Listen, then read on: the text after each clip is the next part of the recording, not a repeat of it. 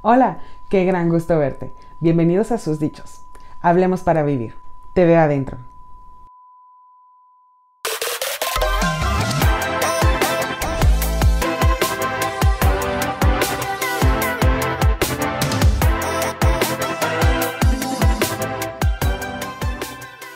Del dicho al hecho hay mucho trecho.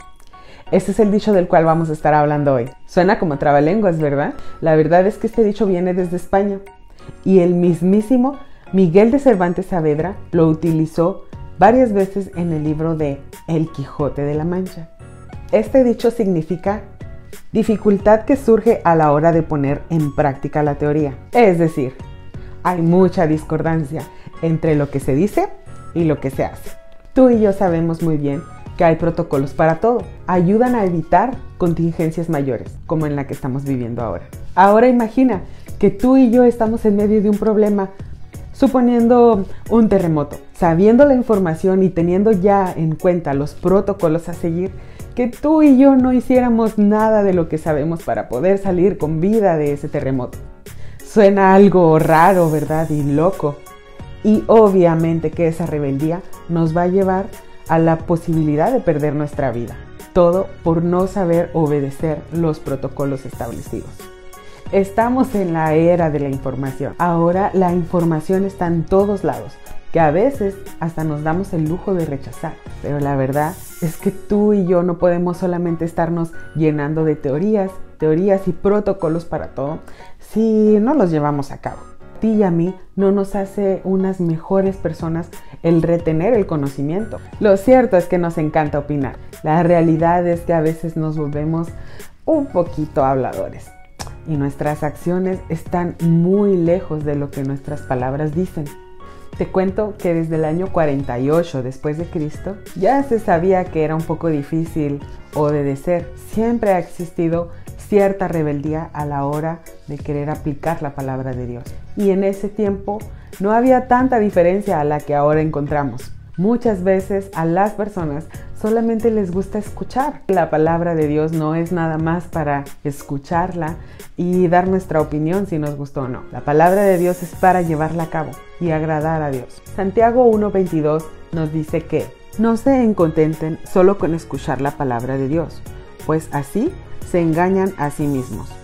Llévenla a la práctica. En el siguiente versículo se nos da una leve explicación de cómo cuando existe un trecho muy grande entre lo que hacemos y lo que sabemos, significa algo así como mirarnos en un espejo, después darnos la vuelta y luego olvidarnos de lo que miramos.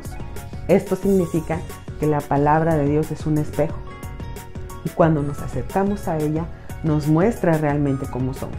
Y si lo que aprendimos nos damos la vuelta y nos olvidamos, entonces nos estamos engañando a nosotros mismos. Meramente por necedad no las llevamos a cabo. Dentro de la palabra de Dios encontramos muchísimas cosas, pero hoy vamos a estar mirando tres puntos.